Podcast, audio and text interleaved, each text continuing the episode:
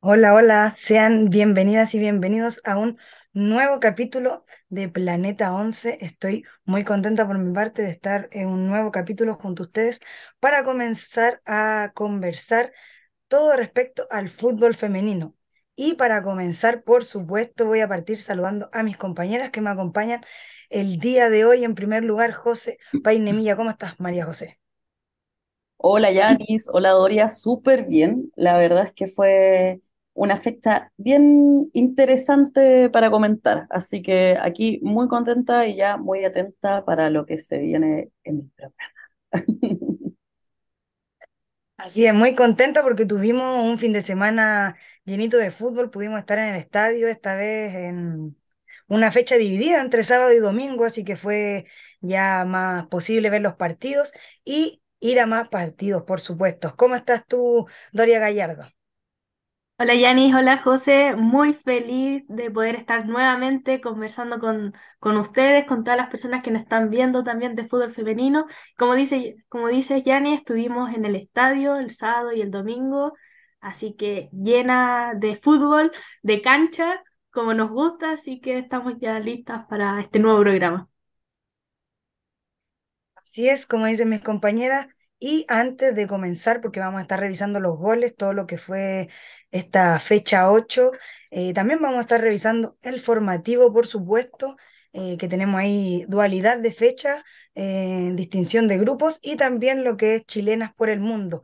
Pero antes, dejar las invitadas, invitados a que le den me gusta, a que compartan, por supuesto, pueden compartir el link de esta transmisión para que seamos cada vez más y que nos acompañen, por supuesto, en nuestras redes sociales donde estamos posteando eh, y compartiendo toda la información que les vamos a comentar en este programa. Y también, por supuesto, dejar los invitados a que comenten en el chat de aquí de YouTube. Eh, siempre estamos muy contentas de estar leyendo sus comentarios. Casi siempre son muchos, así que ahí estamos leyéndolos todos y viendo las opiniones de cada uno de ustedes. Así que sin más preámbulos, vamos a comenzar con esta, con esta fecha. Primero preguntarles cómo estuvo el estadio, cómo vivieron esta fecha. Eh, José, ¿qué tal? ¿Qué te pareció? Uy, fue, bueno, al menos yo por lo menos fui a partidos bien rudos, eh, U de Conce con U Católica, la verdad es que avasallador. O sea, creo que sería la palabra en la cual definiría ese partido. U de Conce con, la verdad, un juego bastante interesante, en algún momento un juego aéreo muy, muy bien realizado, estuvo bien espectacular. Y el domingo estuvimos también, obvio, con las chicas, en Palestino con Iquique que también estuvo bien rudo. O sea, pensar que hubieron eh, goles así como en unos minutajes bien extremos. Bueno, ya ahí los vamos a ir comentando también cuando veamos las fechas, pero estuvieron, fueron partidos muy, muy interesantes. ¿Y tú, Doria, qué tal? ¿Cómo estuvo este, este fin de semana de estadio? No, muy bueno, eh, acompañé a, a, a José, bueno, también eh, con Diane estuvimos ahí viendo el partido de Católica con Universidad de Concepción, un partido que era de seis puntos, eh, maravilloso, la verdad, fue muy... eh, no había podido tener la oportunidad de ver a Universidad de Concepción, digamos, en cancha, así que fue la opción que tuvimos para verlo. Y el domingo... Oh, me morí de frío en la cisterna. Palestino con Iquique. Estaba bien heladito, ahí estuvimos en la cancha 2 de, del estadio eh, viendo un partido que eh, complicado el primer tiempo, equipos que, están, que se estaban leyendo muy bien y después que, que Palestino encuentra, digamos, los espacios para, para llevarse la victoria y llevarse los tres puntos. Oye, sí, concuerdo contigo en que el día domingo estuvo cargado de frío, eh, sobre todo en la mañana, como, como fueron partidos mañaneros, podemos decir, eh, estuvo, estuvo fuerte el frío. Pero bueno, se agradece que, que se pueda ir, obviamente, de que se abra, se abran los estadios, los lugares donde juegan, así que ni un problema, se vive el frío, su cafecito, su té o lo que sea. Bueno, desde ya antes de comenzar a mostrarle los goles, vamos a leer los comentarios de la gente que tenemos ya por aquí algunos. Roberto Salinas nos dice, dejando like y saludando al panel. Dale Planeta 11. Saludos también, por supuesto, para Roberto Salinas. Tabata nos saluda. Hola, un saludo para Tabata. Eh, Arturo Espina y mira, Roberto Salinas, ambos nos comentan con el hashtag que vuelva la B. Vimos varias mm, manifestaciones muestra de apoyo también para que se sepa algo y que prontamente vuelva la, el campeonato de ascenso, ¿verdad? Así que muy bien ahí por las jugadoras que están apoyando a sus colegas. Por supuesto, para la próxima, avisen la Antofagasta, sí. ¿Cierto? Sí. Un, avisito, una cosita por último, una señal. Acá Arturo además nos deja en el último comentario, en el estadio de Puente Alto, entre lluvia ligera, caía hielito. Y es real, porque a mí me tocó ir a Puente Alto y en un momento ya terminado el partido estábamos esperando a las jugadoras para conversar un poco eh, con ellas en el post partido y comenzó a, granizar. Así que bastante, bastante frío, pero como les decía, con un tecito, un cafecito, eh, se pasa. Bueno, vamos a comenzar a revisar ya la, los goles de la fecha, por supuesto. el señor director, cuando quiera nomás, vamos a comenzar con el primer partido que eh, se llevó a cabo en el municipal, en el municipal de Hualqui, donde se enfrentó Arturo Fernández Vial versus Santiago Morning.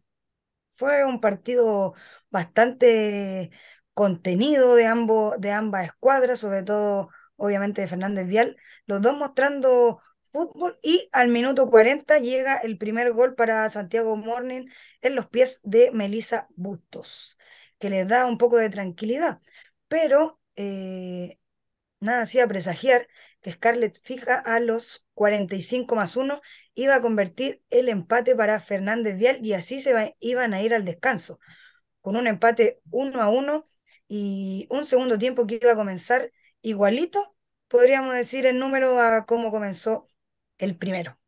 Bueno, ahí estamos viendo la celebración de Fernández Vial y luego en el, en el minuto 66, a través de los 12 pasos, Valentina Navarrete convierte el 2 a 1 que le da la ventaja a Santiago Morning, la ventaja parcial, porque todavía quedaban minutos. Eh, entonces ahí estamos viendo la celebración de las, del equipo bohemio que se ponen en ventaja. Y ya al minuto 86, casi terminando el encuentro, va a llegar el, la segunda, o sea, la tercera anotación de Santiago Morning. Un gol que está ahí incluso nominado entre los goles de la fecha. Y les recordamos que pueden votar todavía en nuestra historia. Le quedan una horita más a la votación para que vayan a elegir su gol favorito y su jugadora de la fecha. Chicas, ¿qué les pareció este partido? José. Uy, un partido, a ver, por lo que entiendo, Santiago Morner, a pesar de que eh, gana con una diferencia de 3 a 1, igual creo que le cuesta un poco. Siento que no se están entendiendo tanto, quizás.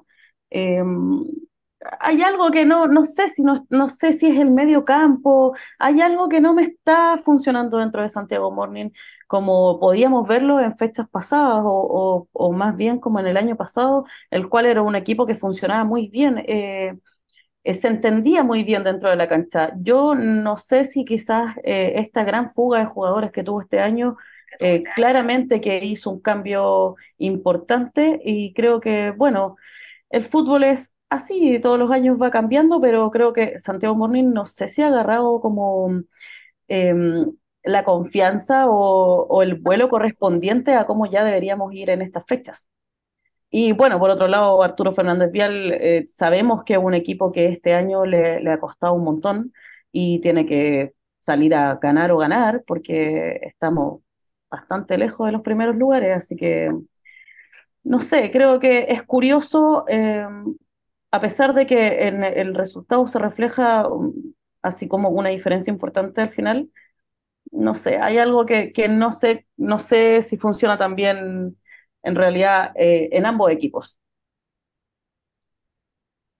¿Qué opinas, Doria? Eh, Santiago Morning igual tuvo bastantes bajas. Eh, ¿crees que esto le está pasando a la cuenta?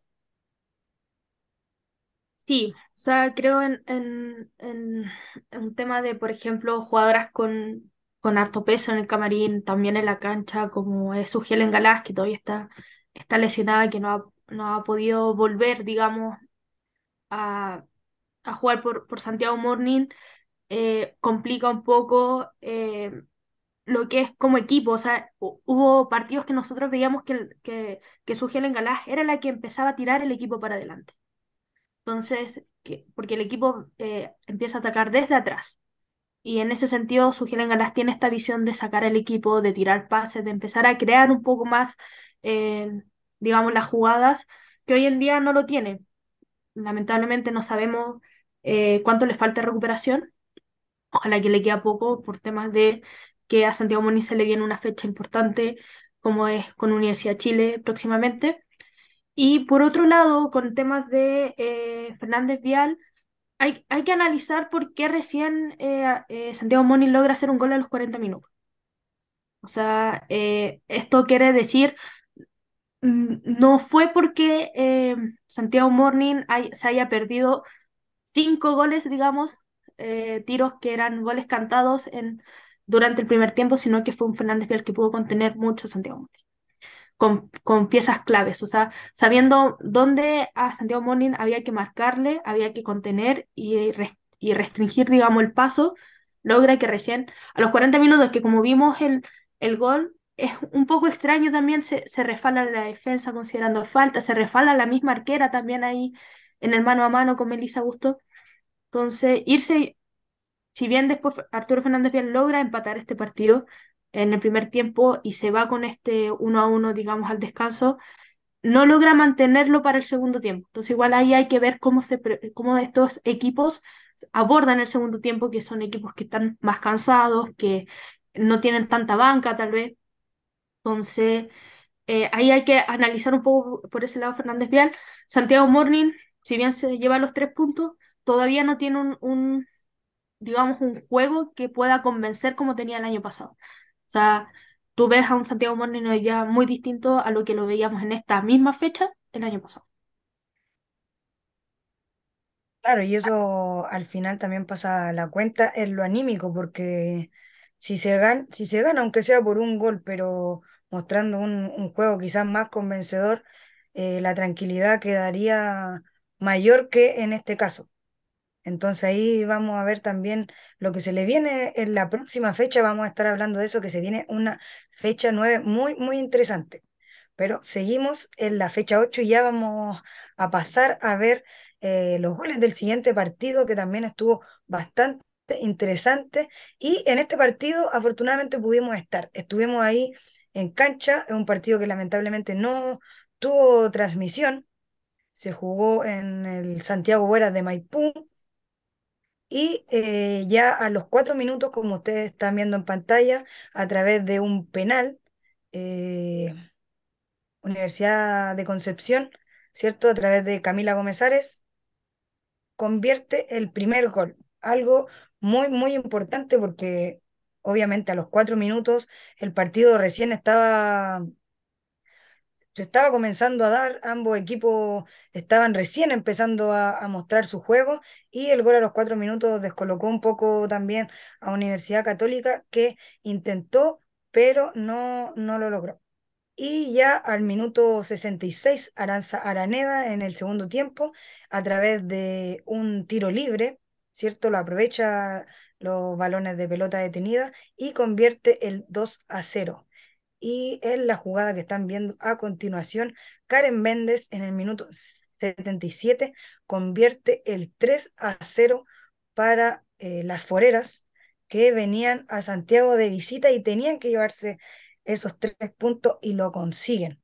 ¿Qué crees que fue determinante, Doria, para que se llevaran estos tres puntos a Concepción.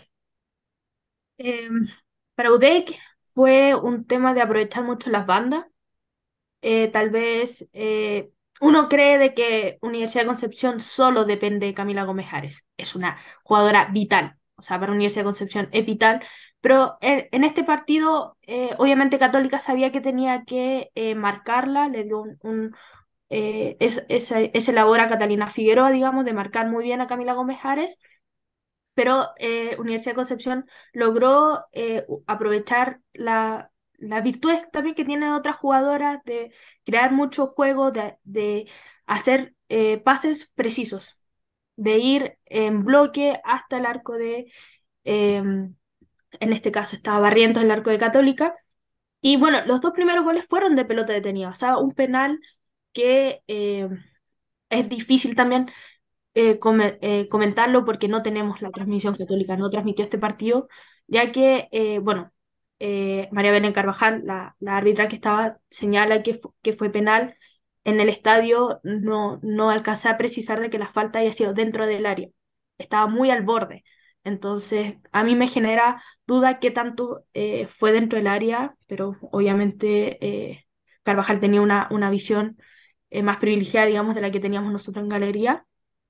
Así que en, en ese sentido puede haber sido cuestionable. Después el tiro libre de Aranza eh, Araneda, que también es con pelota detenida, y el de Karen Méndez, que ya es una jugada propiamente tal, ya cuando Católica ya está totalmente desgastada, cansada. Y lo vital de Católica fue, eh, o sea, lo vital, perdón, de Concepción fue esto, un juego colectivo, eh, contener a Católica cuando tenía que contenerse, y Católica, bueno, en realidad todavía sigo preguntándome qué pasa con Católica. Bueno, sí, respecto también a lo que tú nos comentabas, había mucha, mucha gente de Universidad de Concepción que nos estaba preguntando por la transmisión, ¿verdad? Eh, no hubo en este caso y ahí también quedó un poquito al debe porque con el comentario que decías de la falta penal no se puede revisar no, no, no se puede ver por una transmisión oficial. Eh, entonces, no, ahí quedó. Eh, fue la decisión que, que se tomó y, y, así fue porque tampoco había transmisión. Pero bueno, por, por el lado de Católica, eh, bien complejo el panorama porque se vienen partidos muy, muy difíciles, se le vienen rivales fuertes y mm, no, no, no se ve mucho en cancha, la verdad buscaron, habían, quizás podemos destacar a Bárbara Coster, em, Guzmán, eh, que empujaron un poco al equipo, pero la misma Cata Figueroa con esa marca férrea de, de Camila Gómez, pero no hay, no se ve un juego colectivo o una, una mayor propuesta. ¿Qué, em, ¿Qué opinas de esto, José, o cómo crees que se le vienen también las próximas fechas a Universidad Católica? Uy, complicado. Bueno, nosotras estuvimos ahí y vimos el partido desde diferentes puntos de vista, porque ustedes estaban en la grada mirando y yo estaba ahí al lado del arco de Católica, así que ahí ah, una visión bastante diferente. O sea, creo que eh, Universidad de Concepción se ve, es muy sólida, o sea, es, un equipo que, que sabe eh, cómo salir de ciertos enganches. Por ejemplo, Catalina Figueroa tenía muy, muy marcada a Camila Gomizares. O sea, después del penal, yo creo que de inmediato Católica trató de contener a Gómez que era lo, principal en el que ellos pensaron, y efectivamente en el primer tiempo funcionó, pero, eh, pero no tuvieron el, ataque tan potente que, que podrían haber tenido en ese caso. Eh, siento que eh, Universidad de Concepción lo hizo muy bien, quizás por las bandas tenían una María José Peña que corría muy rápido y, sabía muy bien cómo controlar, esa esquina izquierda, estaba, pero bastante segura, eh, y Luffy también hizo un partido muy bueno, y, bueno, o sea, tuvimos grandes referentes en la cancha. Se notaba que, que Universidad de Concepción, como les mencionaba antes, tiene un juego aéreo muy bastante preciso también porque obviamente eh, se notaba como la diferencia eh, de tamaño también en este caso porque Universidad de Conce tenía eh, em, jugadoras mucho más altas, entonces aprovecharon mucho la altura que tenían las jugadoras. Creo que fue un partido bastante bueno para, Concepción y bueno, por el lado de Católica es lo mismo que comenta Doria, todavía nos estamos preguntando por qué, por qué estamos en esta situación cuando, cuando no se debería, en el fondo. O sea, es lo que volvemos a comentar semana a semana. Creo que se, se nos, se nos muestra un proyecto bastante tentativo y, bueno, no, no hay resultados aún. Vemos a una Catalina Figueroa muy frustrada después del partido. eh, eso, la verdad es que yo siento que anímicamente Católica no está bien, no, no sé qué pasa ahí. eh, las jugadoras no están conectando, o sea, hay dos o tres jugadoras en cancha que, claro, que las ves correr con la vida y hay otras que mm, no se entienden tanto, de repente se culpan un poco, no sé, ha- hay algo ahí que no está funcionando bien. Y convengamos que la próxima fecha Católica juega con Antofagasta. Antofagasta que viene bravo porque, porque está en una está bastante bien ubicado en la tabla y yo creo que no quiere perder, pero ninguna oportunidad de mantenerse arriba. Entonces yo creo que se viene complejo, no imposible. La Universidad Católica podría aún eh, salir de ese, eh, de ese hoyo oscuro, pero en realidad mm, no sé, se viene difícil. Está complicada la cosa para Universidad Católica en este momento. ¿no? Y hubo situaciones durante el partido que también me, llamaron, por ejemplo, la atención. Uno dice que este partido tú tenías que ir con todo, o sea, era un partido de seis puntos, Católica tenía que, que ganar, digamos, era, era necesario. Y cuando tú ves la alineación, lo primero que te salta a la vista, Mira y Cortés en la banca. Entonces uno dice, a ver, si, si está lista para jugar, si no tiene ningún problema, ninguna situación que amerite que no juegue los 90 minutos, se parte la cancha con Mirai Cortés. O sea, es una jugadora que eh, te cambia un partido, es una jugadora que tiene eh, opciones de eh, tiros de larga distancia, de crearte juego, de velocidad. Y claro, tú ves la alineación en la banca. Entra el segundo tiempo, pero ya con un segundo tiempo que tú ya estabas ya con, con un gol en contra. Entonces, ya no es el mismo partido que cuando inicias eh, de, de titular, digamos. Hubo cambio de arquera también, mucha gente lo estaba pidiendo también. Puede ser Barrientos entra, eh, Cata Figueroa tiene que asumir labores que no está ahí acostumbrada, estaba de, de seis, no estaba Berrocal, digamos, para, para apoyar en ese sentido. O sea, una católica que, como decían, no sé, la verdad, con estas situaciones, con estas alineaciones que tú dices, como, pero ¿cómo es posible? Eh, no, no le veo un buen auguro, digamos, de estar dentro de los, de los primeros siete peleando lo que es eh, el grupo A.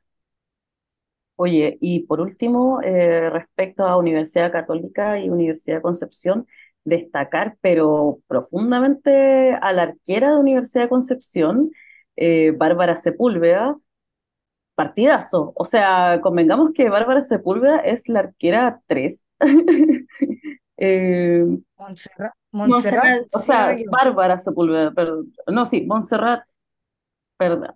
Bueno, el tema es que eh, es un, eh, es un partido bien interesante que nos muestran. Eh, la verdad es que no te lo esperas de, de, de un equipo que ponga una arquera que obviamente no es titular eh, en un partido con tanto roce, tener estos resultados. Creo que es bastante positivo.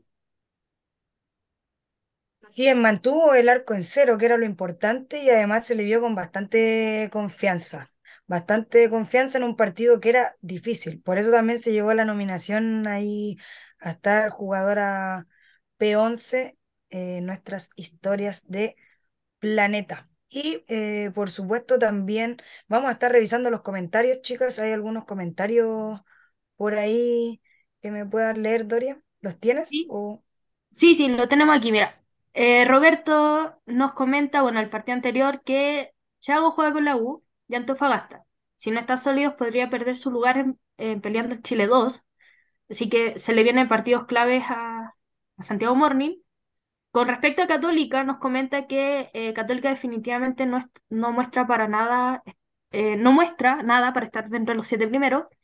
Perdió este partido clave con UD Y eh, bueno, Audax gana, que digamos que es el, equipo que está ahí peleando también en la tabla. Y eh, le toca también este, este partido con, con Antofagasta. Y nos consultan por, los, eh, por las imágenes del, del, partido con Católica.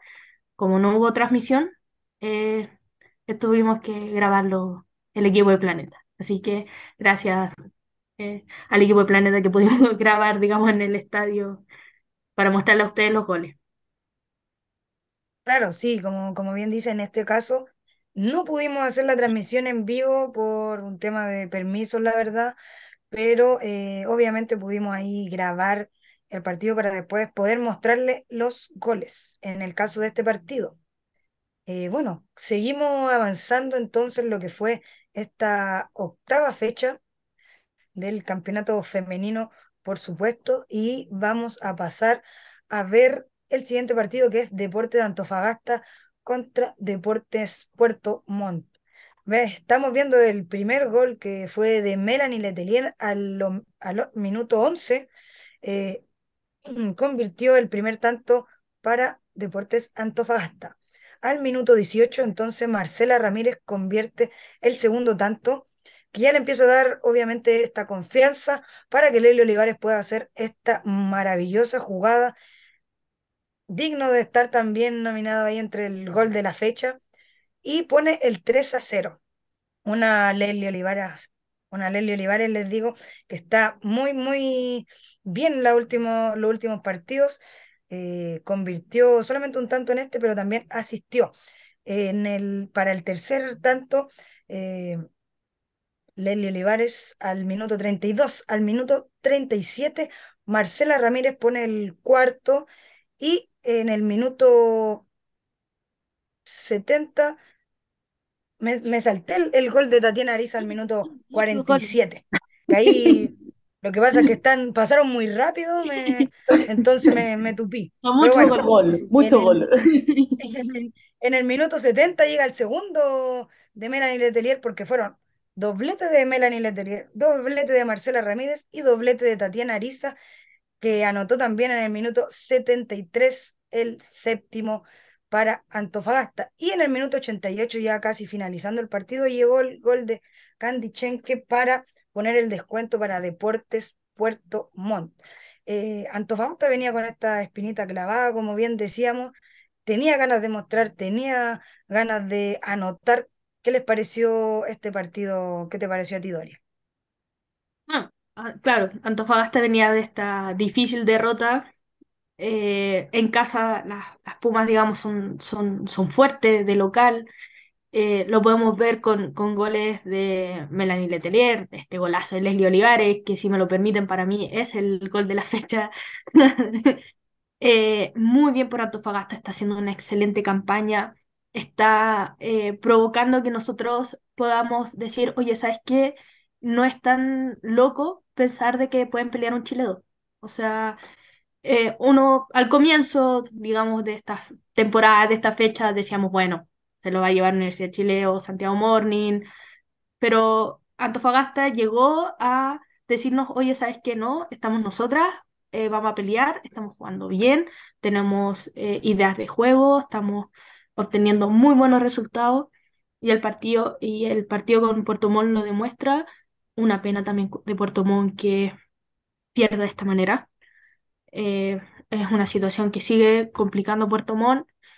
Eh, si bien obtuvo puntos, digamos, por secretaría todavía no está eh, confirmado, Puerto Montt no, no ve la luz, digamos, no está ni, ni siquiera en cancha está pudiendo mostrarnos un buen juego. Así que está bastante complicado y todas mis flores, felicitaciones a, la campaña Antofagasta, que está haciendo una campaña espectacular y que siga así, que va a nutrir totalmente nuestro campeonato porque ya no son solo tres o cuatro equipos, sino que están apareciendo estos, estos equipos de región, que es muy importante. Claro, muy, muy, muy importante lo que mencionas. Y también acá en los comentarios por ejemplo, Arturo Espina nos dice que Antofagasta con esta goleada recupera los goles que le dejó en contra la Universidad de Chile y le da oxígeno para pensar en un posible partido de Chile 2, como también mencionabas tú, Doria.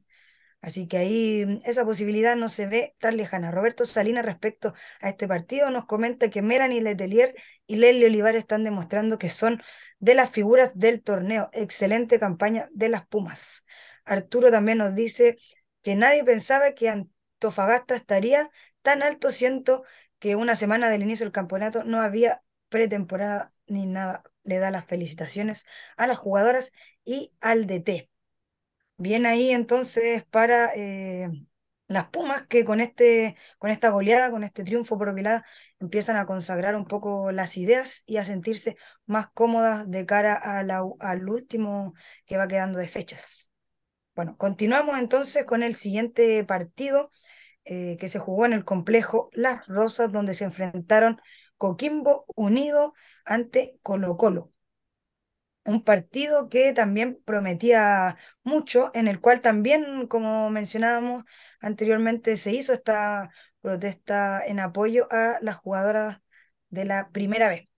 En el minuto 20, como están viendo en pantalla, llega el primer gol que fue de Coquimbo Unido en los pies de Valesca Campuzano.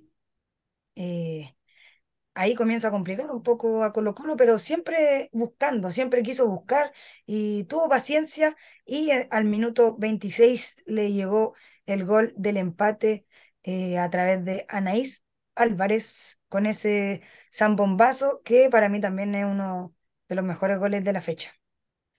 Para poner el 2 a 1 llega el penal de Isidoro Lave que, se, que es tapado en primera instancia, pero ya en segunda instancia no perdona Isidro Lave y marca entonces al minuto 59 el 2 a 1 que la deja respirar un poco a Colo Colo y a empezar a mostrar un poco más de fútbol, a buscar más espacios y también eh, así consigue el, el tercer gol que llega al minuto 67 a través de Javiera Gres. Mm. Bueno, fue un partido Bastante interesante, la verdad. Coquimbo desde el primer momento quiso buscar. Se notaba que su mm, objetivo de, de salir a la cancha era empezar ganando, convertir el primer gol y lo logra a través de esta búsqueda, pero también estaba ordenada, como siempre hemos mencionado eh, en el programa. Coquimbo es un equipo muy ordenado, que siempre tiene sus, sus líneas muy ordenadas. Entonces, a través de este orden, en algunos momentos buscaba ir adelante y así consiguió este primer gol que descolocó por minutos a Colo Colo, pero que se acomodó rápidamente en buscar y empezar a, a intentar realizar su juego. ¿Qué les pareció, José? ¿Qué te pareció a ti este partido? Uy, la verdad es que yo creo que bien sorpresivo. Nadie esperaba que, que partiera con un gol de Coquimbo, eh, menos Colo Colo, me imagino, de todas maneras. Ahora igual tengo dudas respecto a Colo Colo. Colo Colo no sé cuál es, cuál será como la estabilidad que tenga actualmente, ya que se encuentran sin DT, todavía no está muy claro qué, qué va a pasar ahí. Eh, vienen fechas complejas, viene un partido prontamente, o sea, la próxima fecha es con Palestino, que está fuerte. Em, no sé, eh, creo que, también es sorpresivo tener este resultado donde Colo Colo gana 3-1 y, parte perdiendo. Entonces, no sé, eh, quizás eh, quizás este tránsito momentáneo que tienen a una nueva dirección em, les pueda jugar un poquito en contra. Eso, eso me, hace como dudar quizás en el, en la estabilidad de Colo Colo actualmente.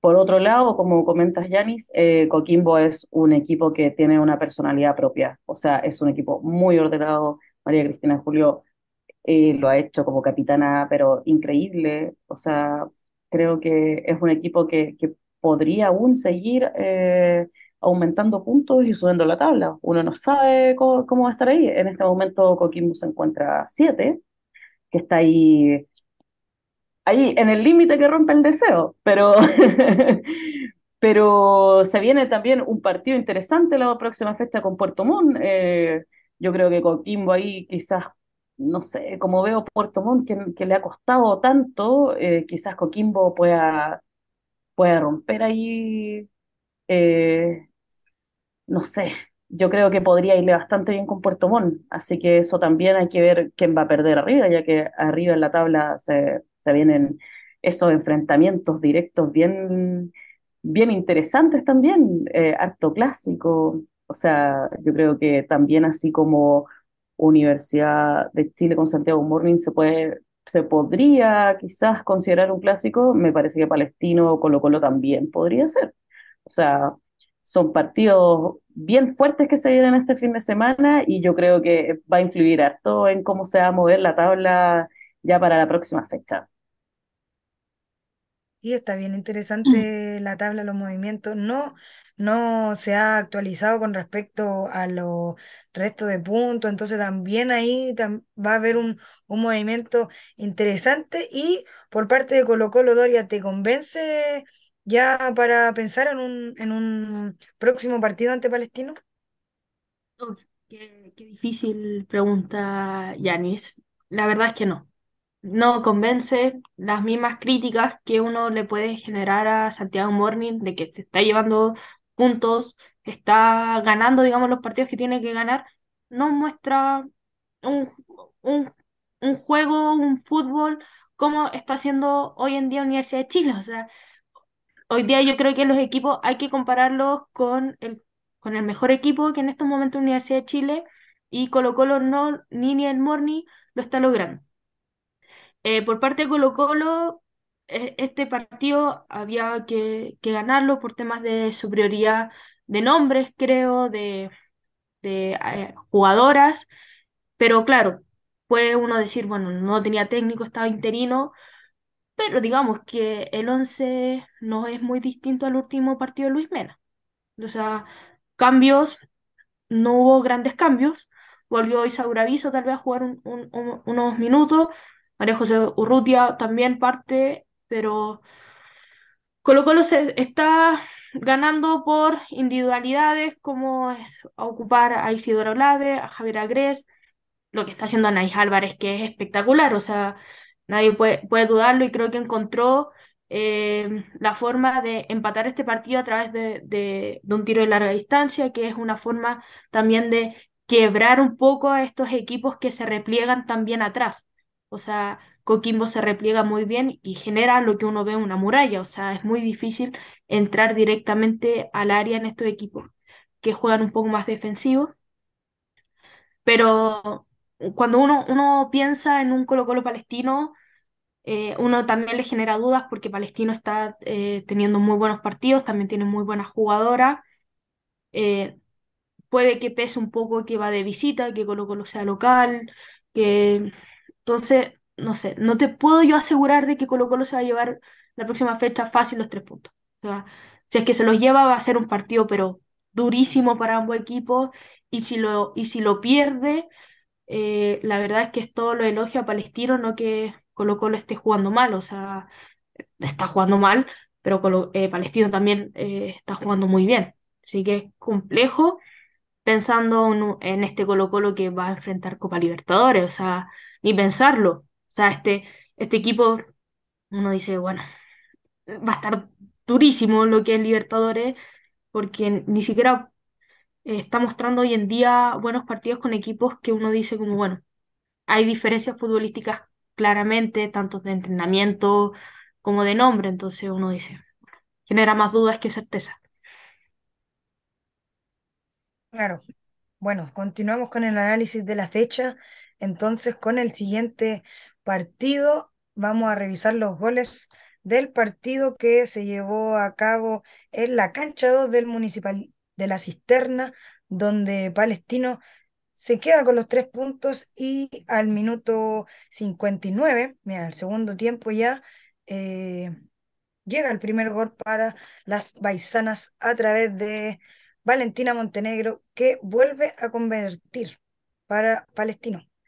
Eh, un gol importante porque hasta ese momento obviamente iban empate, pero estaba bien disputado el marcador y como mencionábamos anteriormente ya en los 90 más 4, llega un golazo también eh, por parte de Natalie Quesada.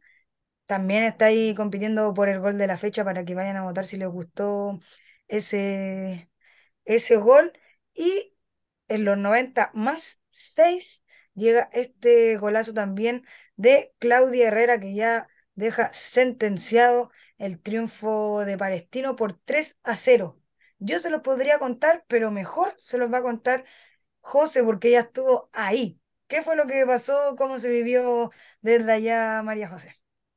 Mira, la verdad es que eh, es un partido que en un primer tiempo se ve eh, súper estrecho, o sea, no, no, yo creo que Palestino eh, jugó mucho a romper la defensa de Iquique. trató de hacerla salir, trató de hacerla salir todo el primer tiempo, no lo logró, y, y, ahí estuvieron, ahí presionando. Vimos, vimos a jugadoras también que estuvieron muy bien, creo que mm, eh, Catalina, eh, el apellido, por favor. Alarcón. Alarcón. Sí, Catalina Alarcón estuvo muy sola. Eh, también ella reclamaba harto que la habían dejado sola. O sea, como que se perdió harto esa banda. Creo que por ahí no pudieron llegar muy bien. Francesca Acuña también está haciendo un trabajo bien duro, está tratando de, contener todo el partido. Ya en un segundo tiempo se rompe por fin esta defensa de Quique y, ya bastante adelante en el partido logran, logran eh, tener ese primer gol. Ahora, lo impactante del partido ya es que en el 90 más 4 viene el segundo gol y en el 90 más 6 viene el tercer gol. Entonces, ya esos dos últimos goles ya eh, fueron así avasalladores, nadie se lo esperaba, ya eran parte de otro partido. Sinceramente sí. Eh, creo que Quintiliani supo leer muy, muy bien aquí que em, también hubieron cosas raras en el partido. Hubo ahí un roce entre, entre los PF, la esquina de la cancha, unas tarjetas rojas. Eh, estuvo un poco distractorio también. Eh, creo que Iquique se notaba que algunas de las chicas tenían mucho frío porque fue fue una mañana bien helada. Eh, hartas cosas jugaron ahí eh, a favor de Palestino. Creo que era un, partido que podía haber ganado cualquiera de los dos. Los dos están jugando muy bien, pero creo que en esta ocasión eh, Quintiliani supo muy bien cómo romper esa defensa de Iquique. Sí, o sea, Iquique también en, en, este partido venía con, con ciertas bajas digamos que se notó bastante. Eh, Catherine Tapia se lesiona con Católica, eh, que es lateral, digamos que eh, no pudo jugar este partido. ¿Y qué provocaba eso? Lo que decía José, o sea, eh, Catalina Alarcón estaba muy sola por esa, por esa banda, como, como decía, Francesca Cuña estaba intentando cubrir todos los espacios de esa banda y, era imposible, o sea, el retroceso no llegaba, era un juego que estaba muy rápido, eh, Valentina Montenegro también provocaba que el equipo saliera muy rápido hacia adelante. Eh, Valentina Fuentes, digamos que es eh, la, la, jugadora que mm, goles ha metido aquí, que, que era la que estaba llamada hacer goles. lamentablemente, no sé si se lesiona, pero sí sufre una, una caída complicada que provoca que ya no esté a su 100%. O sea, ya no estaba jugando tan segura. Eh, después aquí que le viene otra baja que es, que es Cuevas, eh, que provoca que se arme un espacio, digamos, por, por la banda eh, derecha, que es donde salen, salen los goles por parte palestino porque se aprovecha ese espacio. Compleja la situación de Iquique para este, para este partido, digamos que se presentó con lo que pudo, hace también un cambio en delantera, no entra al comienzo del partido Catherine Cubillo, sino que entra Paula Espinosa, que hizo un muy buen partido con Católica, así que eh, parte como titular.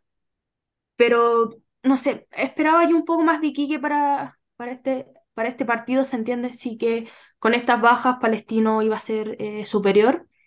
Eh, tal vez el frío, el 21 de baño, no sé, fue como tres bombardeos al Esmeralda y se, hundió y Entonces, eh, complejo, Palestina en cambio tiene cambios, tiene banca que provoca que, provoca que entre eh, Natalie Quesada a hacer el gol, entra Tamara Mancilla, o sea, hay, hay un, hay otro, hay otra, otro equipo para buscar, eh, digamos, estos, resultados. O sea, Palestino estaba ganando 1-0, pero de repente hace los cambios y se gana 3-0. Y vamos a ver cómo Iquique también se puede, se puede recuperar porque está peleando alto en la tabla, sigue, sigue peleando. Y bueno, ojalá que las jugadoras que salieron lesionadas puedan volver y, y todo a esperar de que Iquique siga, siga deleitándonos, digamos, con, con su equipo. Sí, la próxima fecha de Iquique es con O'Higgins, así que creo que ahí Iquique tiene el, espacio para aprovechar esto y llevarse esos tres puntos que los dejaron ahí en casa de Palestino en esta fecha. Pues, estamos en fechas cruciales, como decíamos, y muchos equipos necesitan sumar de a tres. Vamos a leer sus comentarios. Por aquí nos dicen respecto a este partido, Javier Álvarez, este partido me duele. Vamos, dragonas. Arturo Espina nos dice, la asistencia de Luni en el primer gol es oro puro. Oye, ojo ahí con Verónica Riquelme, que no solamente está entre goleadoras, que creo que hoy se queda fuera de la tabla de goleadoras por solamente un gol, pero eh, entra con todo a la, a la tabla de asistidoras, así que está en las dos tablas muy, muy, muy presente Verónica Riquelme. Joaquín nos dice que el gol de Natalie Quesada es su favorito de la fecha. Y yo creo que el favorito de la fecha de mucha gente también, porque tiene bastantes votos para hacer el gol de la fecha. Roberto Salinas nos dice, ¿qué jugadora Montenegro? Me parece también otra figura del torneo. Interesante y muy importante lo que está haciendo Valentina Montenegro, que ha marcado en varias ocasiones, incluso cuando Palestino más lo ha necesitado, eh, Valentina Montenegro le ha entregado ese gol que, que le da un poco de calma al equipo para empezar a mostrar su juego. Pero también destacar ahí, como decía José, muy buena lectura de mm, Claudio Quintiliani para este partido. Bueno, ya dejamos este partido en el pasado y nos enfocamos en el siguiente, que es el partido donde se enfrentó O'Higgins frente a Audax Italiano. Un partido bastante, bastante interesante en donde Audax sabía que necesitaba los tres puntos y también necesitaba marcar goles. Es por eso que al minuto 13 Ángela Madriaga convierte el primer gol para Audax y casi no alcanzaron a, a partir, podríamos decir, porque al minuto 14, si uno fue al 13, el otro fue al 14, de la misma Ángela, pone el 2 a 0. De hecho, fue en la partida de Deportes Puerto Montt que pierde la pelota de concentración de, de no estar en el partido y llega este 2 a 0. Ya en el minuto 28, Sol Morales pone el 3 a 0 para Audax Italiano, que comienza a encontrar eh, su juego y se le comienzan a dar las cosas en cancha. Al minuto 38 va a llegar el gol de Catalina Martavit, un muy buen gol también que toma una, una gran potencia, pero que también tiene ahí algo de participación de la portera, que no, que no logra llegar o estirarse del todo. Y ya para finalizar este, este marcador, en el minuto 86 va a llegar el gol de Ignacia Zúñiga que va a decretar el 5 a 0 final para eh, el Audax italiano, que era, como lo dije, lo necesitaba para también agarrar confianza. Y vaya también eh, que hay que destacar a Sol Morales, que convierte un gol, da varias asistencias y lleva siempre el equipo arriba. ¿Qué te pareció el partido, Doria? Bueno, Audax lo necesitaba. Necesitaba estos tres puntos. Está todavía la posibilidad, digamos, matemática, todavía se tienen que dar ciertos resultados para que considerar que Audax esté seguro en, la primera parte de la tabla, eh, jugando, peleando esta, el, el, grupo A, digamos, y no peleando lo que es el grupo B, el descenso. Pero eh, el problema de Audax y el problema que yo tengo es que es muy irregular, o sea, parece una montaña rusa. O sea, tiene partidos muy buenos que tal vez no le dan los resultados, pero que uno ve como, wow, este Audax, y de repente se nos desmorona de una manera que uno dice, pucha, ya corresponde que Audax esté en esa posición en la tabla, Entonces no, me, no, no entrega una regularidad en el juego, en los resultados, y eso va a complicar el día de mañana porque son puntos que son vitales. Audax tiene que ganar todos los partidos y creo que el de la fecha eh, anterior eh, fue complicado y eh, tiene que ya buscar estos resultados pensando que Audax italiano, así como al voleo, creo que todavía no se enfrenta a Colo Colo.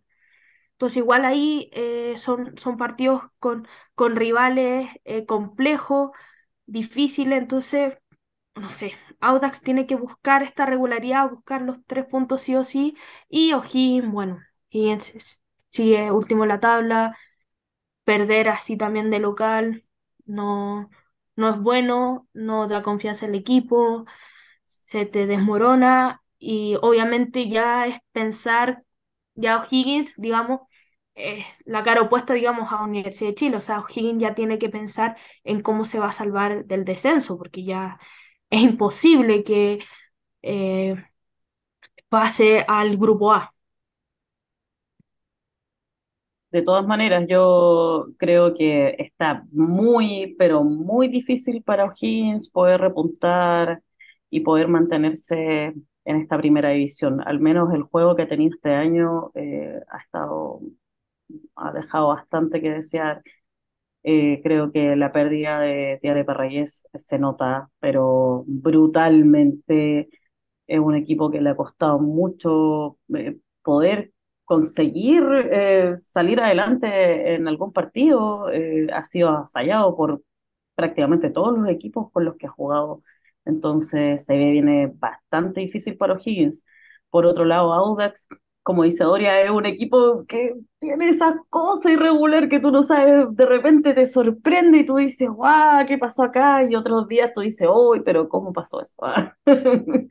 eh, efectivamente, Sol Morales tiene un partidazo. Yo creo que, que, que gran parte del resultado eh, es mucho del trabajo que hace Sol, Sol Morales en este partido.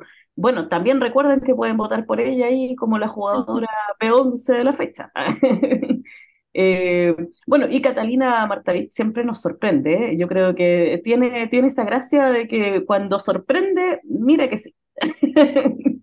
tiene muy buenos partidos. Creo que, que Audax en esta ocasión, le, te, lo voy a, voy a ser bien sincera, tuvo un partido que era bastante fácil en esta ocasión.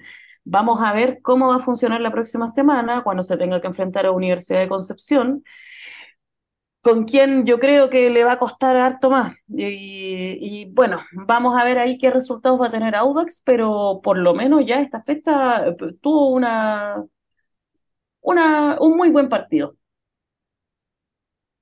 Sí, sirve también, por supuesto, para la confianza de las jugadoras y eh, de convertir, por supuesto que se dan las cosas en cancha. Vamos a revisar los comentarios de la gente.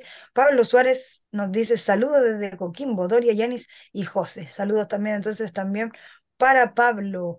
Arturo dice, quizás sea tonte quizás sean tonteras, pero me carga que algunos clubes sigan sin poner el apellido a sus jugadoras. Yo tampoco creo que sean tonteras, la verdad. Eh, es muy, muy importante, ojalá que se pudiera contar con el apellido de las jugadoras en la camiseta para efectos de muchas cosas, la verdad, porque eh, para reconocer a las jugadoras, para las, para las propias jugadoras también tener su camiseta, recordemos que hubo también un problema con los cambios de número en el partido anterior, si no me equivoco, entonces obviamente también es importante para las jugadoras tener ahí su propia camiseta. Eh, Roberto nos dice, Audax gana un partido clave porque pasó a Católica y quedó al acecho del grupo de las primeras siete. Es muy irregular, eso sí, como bien decía Doria, pero tiene, pero tiene posibilidades. Claro que las tiene, sobre todo con esto que ha estado muy, muy, muy movido. Eh,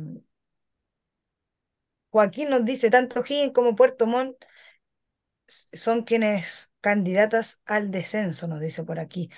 Pablo Suárez, tengo fe en que Coquimbo le, le pueda ganar a Deportes Puerto Montt en la próxima fecha. Ahí vamos a estar revisando todo lo que se viene en la próxima fecha. Y Arturo nos dice, primera vez que veo este programa y me gustó mucho. ¿Es siempre el lunes? Sí, siempre es los lunes, a no ser que algo pase y lo cambiamos, pero estamos informando por nuestras redes sociales. Eh, bueno, seguimos con lo que es de la fecha. Obviamente lo invitamos a darle ahí su like, su comentario. Tenemos el chat de pago también en el que nos pueden aportar y siempre estamos muy, muy, muy agradecidas. Seguimos con el último partido de la fecha que tampoco tuvo transmisión y se jugó en el municipal de Puente Alto, donde eh, las punteras de la Universidad de Chile logró convertir el primer gol al minuto 37 a través de Rebeca Fernández, quien también en el minuto 45 más 3 convierte el 2 a 0. Mira, al minuto 37 fue el primer gol, entonces les costó igual encontrar el primer tanto y vamos a estar conversando de eso, pero estamos viendo en pantalla el tercer gol que llega al minuto 64 en una jugada colectiva que termina Francesca Caniguán convirtiendo ese gol que le da entonces el triunfo a Universidad de Chile por 3 a 0. Bueno, fue un partido, como decía, eh, que me tocó ir a cubrir, estuve ahí harto, harto frío. A las 12 comenzó, no había transmisión, se abrió el estadio eh, y la verdad fue un partido muy, muy bueno. Eh, Cobresal supo en el primer tiempo sostener a esta Universidad de Chile que se encontró con muy poco espacio, la verdad, y muy apuradas también. Cobresal supo presionar, supo eh, resguardarse, y esto complicó un poco a Universidad de Chile que el medio campo en, los primeros minutos estuvo un poco perdido, les costó conectar, eh, pero se la doy completamente, yo creo, a Cobresal, que fue un, un equipo que estuvo atento, que estuvo pendiente, que no soltó las marcas, pero si bien le costó a la Universidad de Chile, logró encontrarse. La velocidad de Rebeca Fernández fue muy importante en estos minutos donde, donde no, no se conectaban y eso marcó también la diferencia. Eh, Francesca Caniguán también, también marcó la diferencia por la banda, donde sacó varios, varios centros y de hecho en es, de esta manera llega el primer gol. Eh, 2 a 0, que puede haber sido un 1 a 0 en el primer tiempo, pero que igual reafirma de alguna manera este buen juego que está mostrando la Universidad de Chile. Vuelve a la titularidad Gaby Borges y eh, también estaba en la titularidad Francesca Caniguán, que convierte y tiene una asistencia, así que ahí también importante, Caniguán está pidiendo titularidad. ¿Qué les pareció, chicas, todo lo ocurrido ahí en Puente Alto. No sé, cualquiera de las dos que quiera conversarme de este partido. Sí, bueno, destacar que vuelve a la titularidad Gabriela Borges. Eh, estamos viendo que va como un partido Gaby Borges, otro partido mi campo, entonces como que, no sé, están ahí eh, peleando codo a codo lo que es eh, ser la arquera titular de Universidad de Chile. no sé si Paula Navarros sabrá quién va a ser la la arquera, digamos, que va, va a tener que enfrentar, o sea, tienes que preparar dos partidos, o sea, uno con la Borque al arco y otro con, con Nati Campo. Eh, me parece muy bien que Francesca Caniguán vuelva a la titular, o sea, vuelva a ser titular, eh, lo necesita. Eh, creo que Francesca Caniguán es una jugadora que tiene que estar jugando constantemente. Y bueno, si estamos diciendo que hay peleas como arqueras de quién es titular, obviamente estamos peleando quién es eh, las delanteras titulares, o sea, de Universidad de Chile tiene a Rebeca Fernández, a Bárbara Sánchez, a Dani Zamora, a Checa Ganiguan, que uno dice, bueno, eh, ponga las cuatro si quiere. Creo que también entra y entra bien. No, te decía que a veces también entra Guenteo y entra también muy bien, convierte. En todo caso, que va de puntera y en una jugada incluso casi debuta con gol. Estuvo por lo menos en tres jugadas interesantes en la ofensiva de Universidad de Chile y eso que entra en los últimos minutos del partido y participa en a lo menos tres jugadas de colectiva en busca del gol, así que también importante lo de Suazo y había entrado Gretel también unos minutos antes, así que las hermanas comparten eh, cancha en este partido eh, por la adulta. Muy, muy, muy interesante el juego de las dos juveniles, así que ahí también otro problema para Nicolás Bravo, que en todos los puntos, francamente tiene problemas porque, mira, se, se lesiona con un esquince cervical Nicole Fajre y entra a suplirlo Karen Fuentes, que la verdad, frente a Cobresal, se mandó un muy buen partido. Entonces, gran problema tiene al medio, gran problema tiene adelante, gran problema tiene en el arco y en, el, y en la defensa quizás podría estar más solucionado, pero está jugando actualmente Mariana Morales. Si vuelve Carla Guerrero, también se le comienza a dar ahí otro problema. Y es lo que conversaba un poquito también que decía Doria, un plantel muy que tiene, o sea, renovación. Se cansan las jugadoras y te entra una jugadora que puede mostrar el mismo desequilibrio, puede tener el mismo nivel. Entonces, eso también es importante para mantener eh, el ritmo los 90 minutos del partido. Vamos a revisar los comentarios.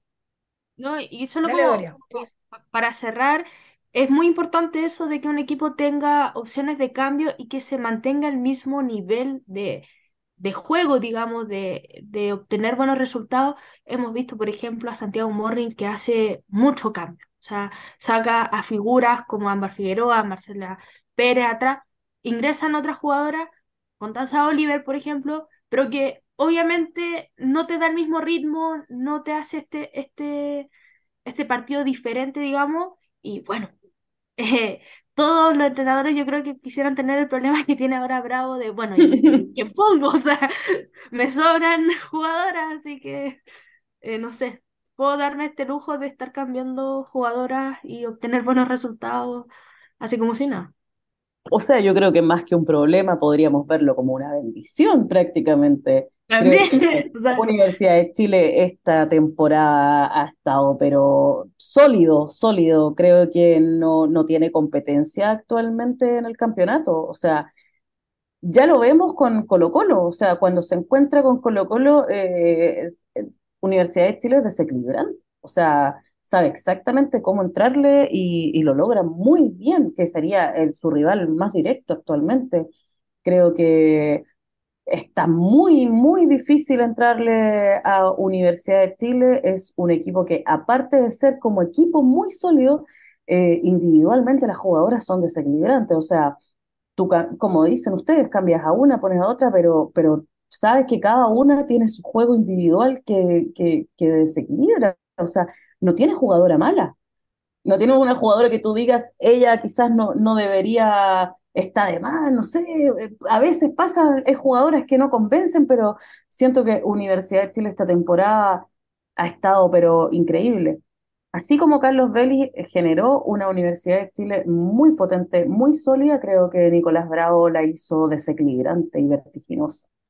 Eh, y eso ha costado mucho, o sea, no hay equipo el cual se haya enfrentado a Universidad de Chile en esta temporada que haya podido contener eh, a las Leonas. Así podríamos definir a Universidad de Chile en esta fecha y en toda la temporada.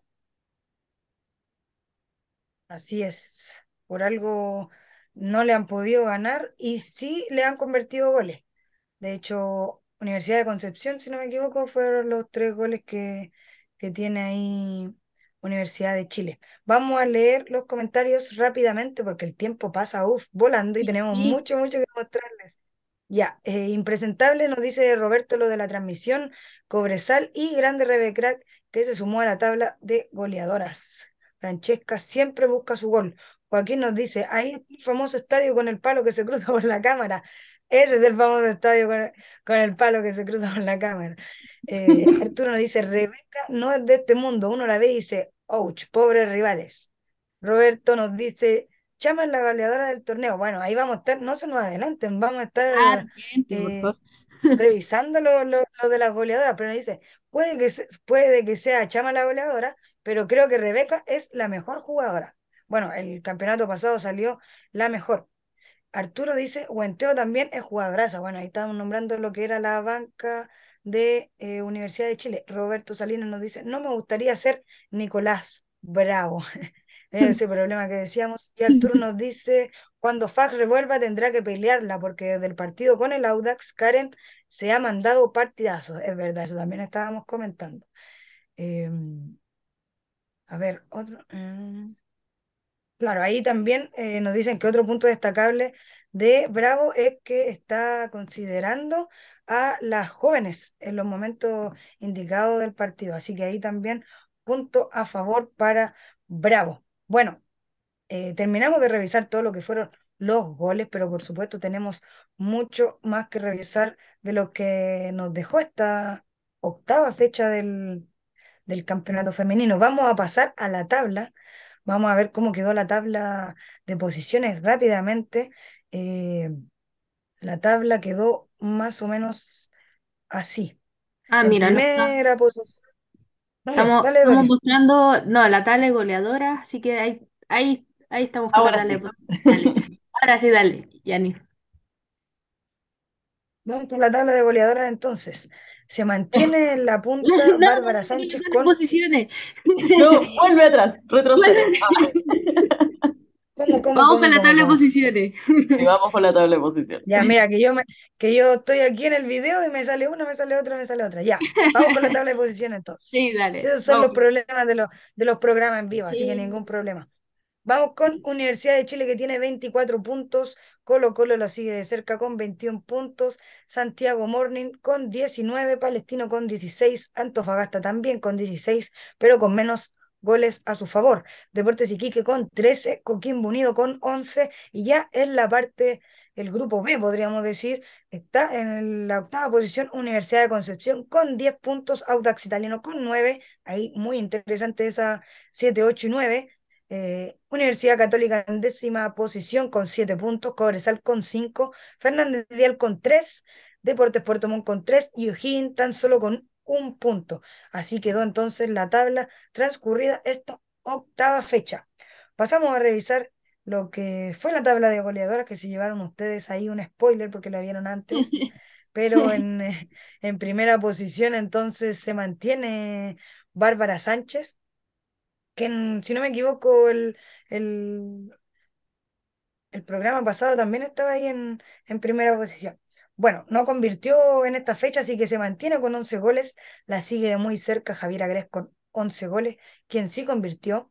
También convirtió Isidoro Lava, entonces llegó a los 10 goles. Camila Gómez se quedó con 9 y Rebeca Fernández apareció en esta, en esta tabla entonces con 9 goles. Vamos a continuar, chicas. ¿Alguna tiene por ahí la tabla de asistencias Claro, o yo te ayudo. continúo? No, yo te ayudo, Yanis, no, no hay problema. Con la tabla de asistencia, en primer lugar, creo que no ha salido de ese, de ese puesto Fernanda Hidalgo con otra asistencia, pero va a tener que empezar a apurarse porque Valentina Navarrete está ahí con siete asistencias, Santiago Morning, Verónica Riquelme, Verónica Luli Riquelme tiene ya siete asistencias también, ahí se está haciendo un, un duelo, digamos, vamos a ver qué pasa con la próxima fecha. Y Javier Agres y Isidora Blave tienen seis asistencias, así que para Colo Colo. Así que esta tabla de asistencia, la verdad es que está uf, en llamas, yo diría. Muy, muy buena. Está igual que la tabla de posiciones. Está todo movible, sube, baja, entra, sale. Nos queda la tabla de las porteras, si no me Por equivoco, ¿verdad? Sí, tenemos a Ryan Torrero en primer lugar eh, con 0,5 goles por partido. La sigue Gabriela Borges con la misma cantidad que hoy día nos comentó. La alcancé. Así que está bien contenta. Ya el Benítez sigue también. Mira, están las tres ahí con 0,5 goles por partido. Ahora convengamos que Ryan Torrero es la única que ha jugado todos los partidos de Colo Colo. No así Gabriela Borges y ya el Benítez, pero eh, Vamos bien con las chicas por ahí y la sigue más abajito Valeria Rojas que tiene 0,8, pero Valeria Rojas también ha jugado todos los partidos, así que se, se pone interesante también ahí las porteras. Mira, aquí te voy a precisar el dato de las porteras. Ryan Torrero ha jugado las ocho fechas que llevamos. Gabriela Borges ha jugado seis de las fechas. Eh, Yael Benítez ha jugado cuatro. Eh, y Valeria Rojas ha jugado cinco fechas. Oh. Eh, bueno, decirle aquí, aclararles que eh, se considera dentro del promedio la mitad de, lo- de los de la fecha fecha. que hayan jugado al menos la mitad de la fecha. Por eso no aparece, por ejemplo, Natalia Campos, que no ha recibido goles, pero solamente ha jugado eh, dos partidos. Entonces, por eso que queda así la tabla eh, de porteras, que tiene un triple empate en estos momentos. Claro, también se da por, por los partidos que han jugado y los goles recibidos, se da ese promedio. Continuamos entonces con lo que va a pasar la fecha número 9, que se viene muy, muy, muy sorprendente con, a ver si que tenemos resultados esperables o algo más impredecible. Bueno, la fecha 9 se va a enfrentar Arturo Fernández Vial frente a Cobresal el sábado 27 de mayo a las 11 de la mañana. Deportes Iquique se va a enfrentar a O'Higgins el mismo sábado también a las 11 de la mañana. Deportes Puerto Montt también el sábado se va a enfrentar a las 2 de la tarde a Coquimbo Unido. Y Universidad de Concepción, en un duelo que le adelantábamos, por los seis puntos se va a enfrentar a Audax Italiano el domingo 28 de mayo a las 11 de la mañana. Otro duelo importantísimo que también va a estar muy fuerte va a ser el de Universidad Católica frente a Deportes Antofagasta. También va a ser a las 11 de la mañana. Rayos, esos partidos van a estar muy buenos y son los dos a las 11 de la mañana. Gracias, Vamos a ver ahí. Vamos a ver ahí. Rayos. Bueno, seguimos. También el domingo, pero una hora más tarde, por lo menos hay algo de desfase. Colo Colo se va a enfrentar a Palestino. Y por último, a las tres y media de la tarde, se va a enfrentar Santiago Morning frente a Universidad de Chile. Un partido que va a estar muy, muy, muy entretenido. Todos los partidos, como les dije, van a estar muy peleados porque se juegan las últimas fechas, entonces todos quieren los tres puntos. Bueno, vamos a ir avanzando rápidamente porque ha pasado muy rápido el tiempo. Les damos las gracias por acompañarnos y por estar comentando con nosotras. Ha sido tan ameno que ni, ni nos dimos cuenta cómo pasó el tiempo. Así que vamos a pasar rápidamente a lo que fueron los campeonatos formativos. Eh, la fecha, bueno, acá tenemos doble fecha, podríamos decir, porque en el grupo 1 se juegan la fecha 13 y por el grupo 2, 3 y 4 se juega la fecha 10. Entonces vamos a ir revisando lo que pasó en los torneos formativos. ¿Tienen por ahí la información, chicas? ¿Sub 16 o sub 19? Como quieran partir. No, Vamos, partimos con sub-19. por supuesto. Grupo, grupo 1, fecha 13. Se enfrentó Deportes Copiapó con Deportes Iquique. El duelo se lo lleva Deportes Copiapó ganando 1 a 0. Después tenemos Antofagasta que se enfrenta a La Serena. Antofagasta le gana 7 a 0. Coquimbo Unido se enfrenta a Cobreloa, donde Coquimbo Unido gana 2-1. Y equipo libre quedó San Marcos de Arica. Por el. Exactamente. Dale, José. Dale, José. Ah, Oye, sí, pues. ah. Sí, No, tienes mira, toda la razón. por el grupo 2, efectivamente, no está en la fecha 13, está en la fecha 10. Y juega Unión La, jugó Unión La Calera con Santiago Wanderers, donde gana Santiago Wanderers 4-0. Cobresal con Santiago Morning, donde Santiago Morning gana 2 a 1. Tenemos una Universidad de Chile que le gana 4-0 a San Luis. Everton 4-0 también a Deportes Melipilla. Y Unión San Felipe a con Palestino, donde Palestino gana 4-0. Muchos 4-0. Equipo libre, Deportes Recoleta. Seguimos entonces con el grupo 3, también fecha 10, donde eh, se enfrentó Unido con O'Higgins, donde se, el resultado fue a 0. Barnechea con Rangers, donde Rangers se lleva los 3 puntos ganando 3-1. Unión Española con Santa Cruz, que Unión Española gana 7-0. Lautaro de Buen con Audax, donde Audax gana 1-0. Magallanes con Católica, Católica gana 14-0. Ojo ahí. Y el equipo libre fue Colo Colo. Por supuesto, y en el grupo 4, que también está en la fecha 10, jugó Unión Araucanía, donde gana 8 a 1 a Deportes Puerto Montt, también ahí goleada. Huachipato gana 6 a 1 a Universidad de Concepción. Ñublense con Fernández Vial terminan a 0.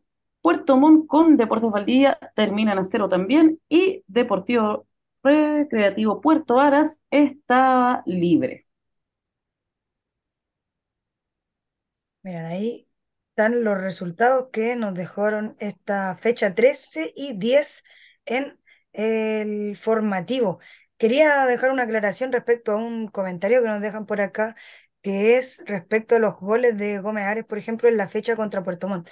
Todas las tablas que tenemos en estos momentos no consideran ningún, ningún fallo que no han sido oficializados en las páginas, entonces no lo hemos dejado sin ni un, ni un fallo. Entonces, si eso falla a favor de Puerto Montt, claro, se le quitarían goles tanto a eh, Gómez Ares como también creo que a otra jugadora igual. Entonces ahí vamos a estar al tanto de esa información y entregándole toda esa información. Pero bueno, seguimos con el formativo juvenil y atención acá porque les vamos a ir mostrando los grupos y los equipos que salgan en dorado. Son los equipos que ya están la clasificación, podríamos decir, que en este caso, en el caso del grupo 1, es Coquimbo Unido, que se encumbró en la primera posición con 33 puntos. Eh, vamos a ir revisando los otros grupos. Deportes de Antofagasta le seguía, Cobreloa también, eh, Copiapó con 15, Iquique con 13, y así se fue dando este, este grupo. Seguimos revisando entonces el grupo 2, eh, el grupo tengo el grupo 2, aquí está el grupo 2, que tenía ya clasificado a Palestino y Universidad de Chile que pueden ver ahí en dorado. El grupo 3, eh, en dorado se encuentra Universidad Católica y Colo Colo, con 23 y 22 puntos respectivamente. Por el grupo 4, Unión Araucanía con 24 puntos, se encuentra en dorado, lo que significa que ya está, eh, está listo, podríamos decir. ¿Cómo se dice? Eh, ahí vamos a hacer la aclaración de algunos partidos que, que faltan por jugar, pero vamos a revisar eh, también lo que, lo que son las tablas de, de goleadoras. ¿Las tienen por ahí, chicas? Sí. Eh, como tal, las goleadoras, digamos que los dos primeros puestos, no sé, o el primero, digamos, porque está empatado número y equipo, así que Está con Denis Huyó de Unión Araucanía con 16 goles y Karen Coloma también de Unión Araucanía con 16 goles. La sigue Constanza Díaz de Curicó Unido con 13 y Carla Paredes de Coquimbo Unido también con 13. Así que ya hay que darle medallas a todas, la verdad. Ahora voy a hacer lo, lo, de la aclaración respecto a las fechas faltantes. Miren, en el grupo 1 del juvenil hay dos partidos pendientes de la fecha 7. En el grupo 3 hay partidos pendientes de la fecha 1, hay un partido de la fecha 2, dos partidos, y de la fecha 3, un partido también. En el grupo 4, pendiente eh, un partido de la fecha 3, de la fecha 4 también un partido, y en la fecha 7 también un partido. Recuerden que nosotros aquí a veces le decíamos, este partido no se jugó, algo pasó con este partido, y son partidos que todavía eh, quedaron ahí pendientes, entonces no, no se sabe lo que va a pasar. Estamos revisando cómo quedaría entonces los playoffs del formativo juvenil, eh, donde van a poder revisar quién se va a enfrentar. Tenemos ahí a Coquimbo unido con Universidad de Chile, un duelo bastante interesante. Veíamos a Coquimbo con, con altos puntos, así que vamos a ver lo que va a pasar eh, en este partido. Y por el otro lado, Palestino. Respecto a lo que les mencionaba de las fechas, es que ahí todavía no, no, no se ha tenido al completo la, eh, la información, pero ya va a estar eh, completa este, esta imagen y van a haber fechas, van a haber lugar donde se juega y toda la información, por supuesto, la van a encontrar en este programa y en nuestras redes sociales. Así que un llamado a estar atentos y atentas. Vamos a pasar entonces al sub-16. ¿Qué les parece, chicas? Vamos. Con sub-16, cuando quiera Don Director, partimos con el grupo 1, fecha 13, se enfrentó Copiapó con Deportiquique, Copiapó sigue a los tres puntos ganando 5 a 2 y quedó libre Antofagasta y Cobreloa. Por supuesto, y en el grupo 2, que están en la fecha 10, jugó Unión eh, La Calera con Santiago Wanderers, donde gana Unión La Calera 3-1, Cobresal 1, un, gol contra Santiago Morning que se lleva cinco goles, así que gana. Everton gana 3 a 1 a Deportes Melipilla y equipo libre estaba atrás Andino y Universidad de Chile. Seguimos con el grupo 3, que también está en la fecha décima. Curicó Unido se enfrentó a O'Higgins, Curicó Unido gana 2-0. Eh, Unión Española con Santa Cruz, Unión Española marca 15 goles. Lautaro de Win con Audax Italiano, Lautaro de Win pierde este partido, Audax Italiano gana 8-1 y quedó libre Colo Colo y Universidad Católica. Por supuesto, y en el grupo 4, que también están en la fecha 10, Unión Araucanía gana 7 a 0 a Deportes Temuco, Huachipato 4 a 0 a Universidad de Concepción, Ñublense empata a 0 con Fernández Vial, Deportes Concepción pierde 10 a 0 con Puerto Varas y Puerto Montt gana 4 a 0 a Deportes Valdivia y no había equipo libre. Están todos los resultados entonces de estas fechas eh, y con estos resultados vamos a revisar entonces cómo quedó esta tabla eh, en el que el grupo 1 está Deportes Copiapó en la cima con 12 puntos, Antofagasta con 9, Cobreloa con 6 y Deportes de Iquique con 0.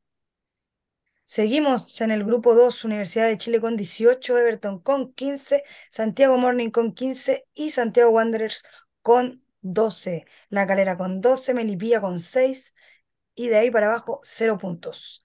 En el grupo 3, Colo Colo 21 puntos, Universidad Católica 15 puntos, Curicó 12 puntos, O'Higgins 10 puntos, Audax 10, Unión 6, Lautaro de Win 3, Deportes Santa Cruz 0. Y en el grupo 4, Huachipato con 27, Unión Araucanía con 24 y en tercer lugar, Recreativo de Puerto Varas, en la cima del grupo 4. También tenemos, por supuesto, la tabla de goleadoras del formativo sub-16 en el que se encuentra Catalina Muñoz de Colo Colo en primer lugar con 19 tantos. La sigue de muy cerquita porque tiene 18, tanto Antonia Valenzuela de Huachipato como Rocío Bañares de Recreativo Puerto Varas. Y también de muy cerquita Antonella Hernández de Unión Arancuanía con 17. Se queda ahí en el cuarto puesto. Bueno, eso es toda la información que tenemos para entregarles de los eh, formativos. Vamos a ver si es que hay algún comentario eh, para seguir avanzando.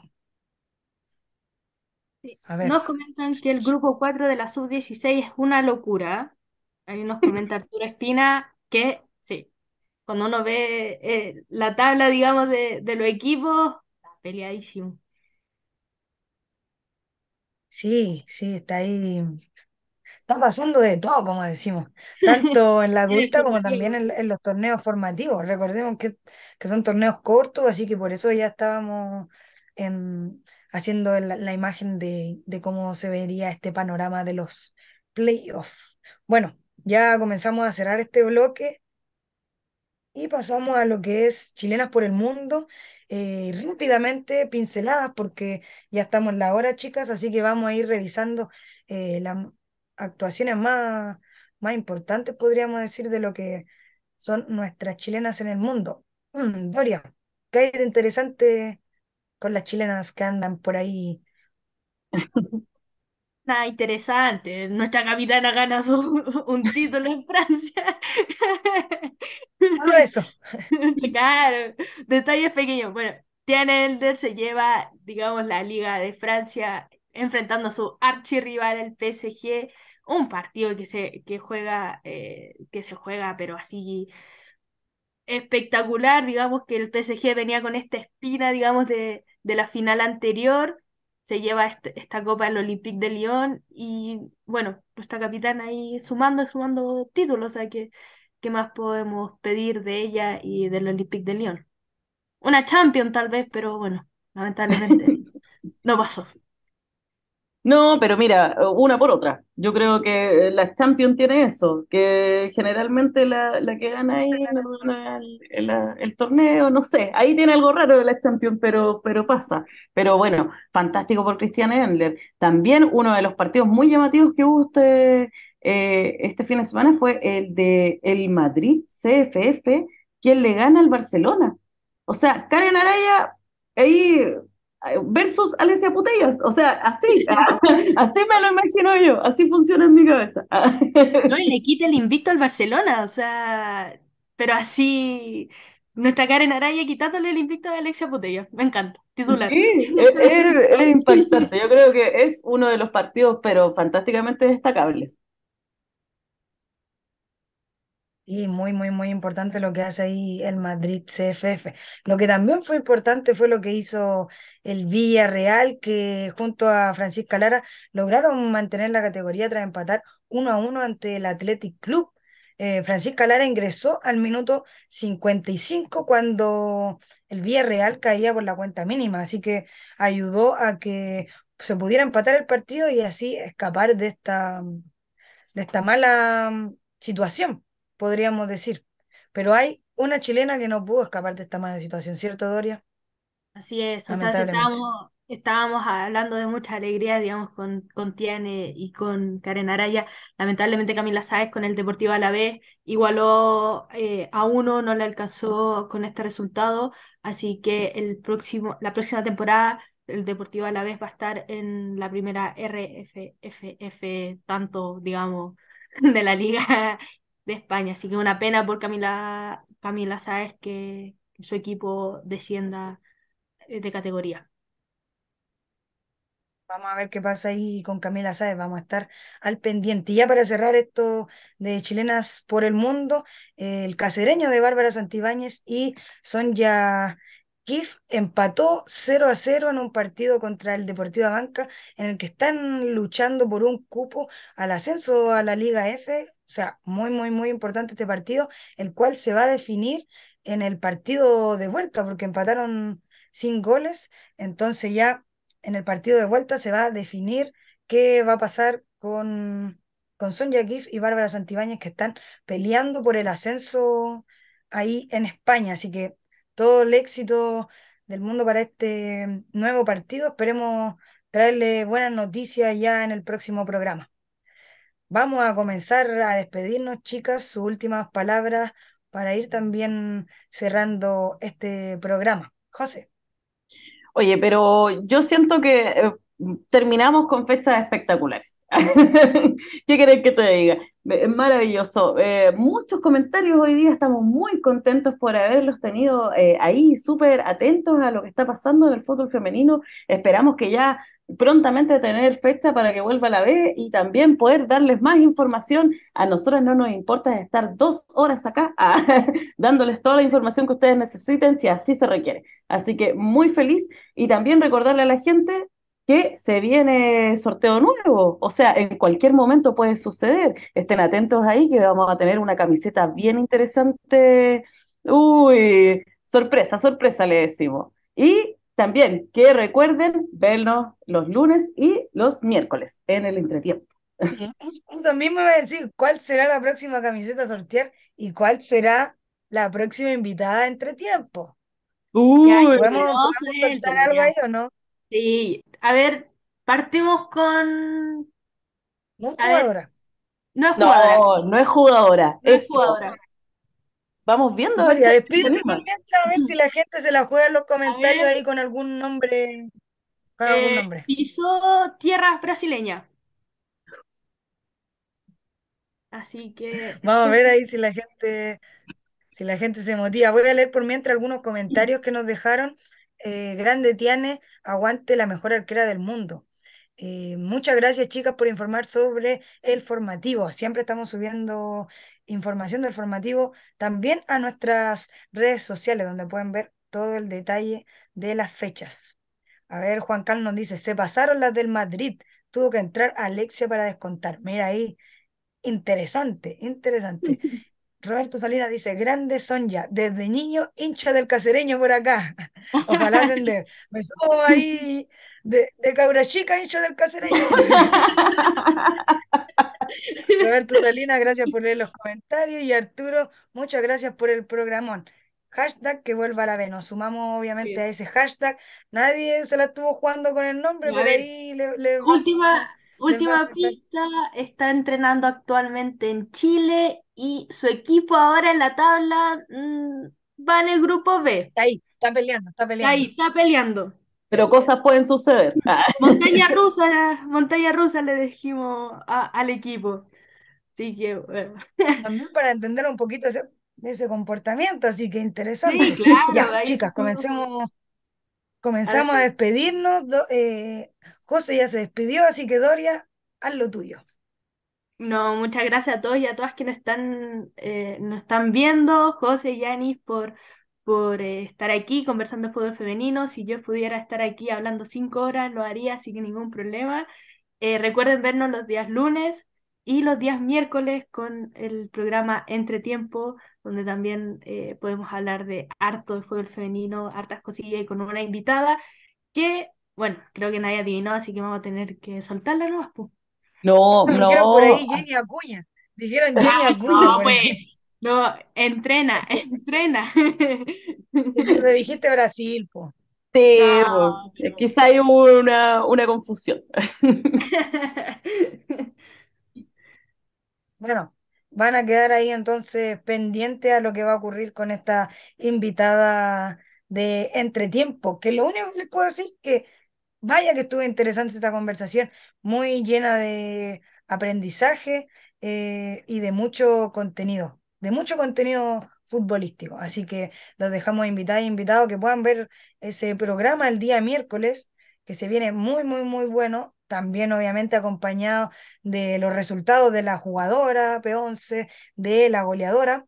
Y próximamente, como les decía las chicas, les vamos a estar comentando lo que va a ser el próximo sorteo con una nueva camiseta. Así que a seguirnos en nuestras redes sociales, a compartirnos, difundirnos, comentarnos, que siempre estamos muy contentas de esa interacción que se da con ustedes. Y desde ya comenzar a despedirnos, nos vemos el miércoles y el lunes en otro capítulo y por supuesto también en el estadio. Allá nos vemos, que se viene una fecha 9 maravillosa. Así que adiós a todos y esperemos que cada vez más gente se una a los estadios a ver fútbol femenino. Así que adiós, nos Chao. despedimos, nos vemos el próximo capítulo. Chao, chao, chao.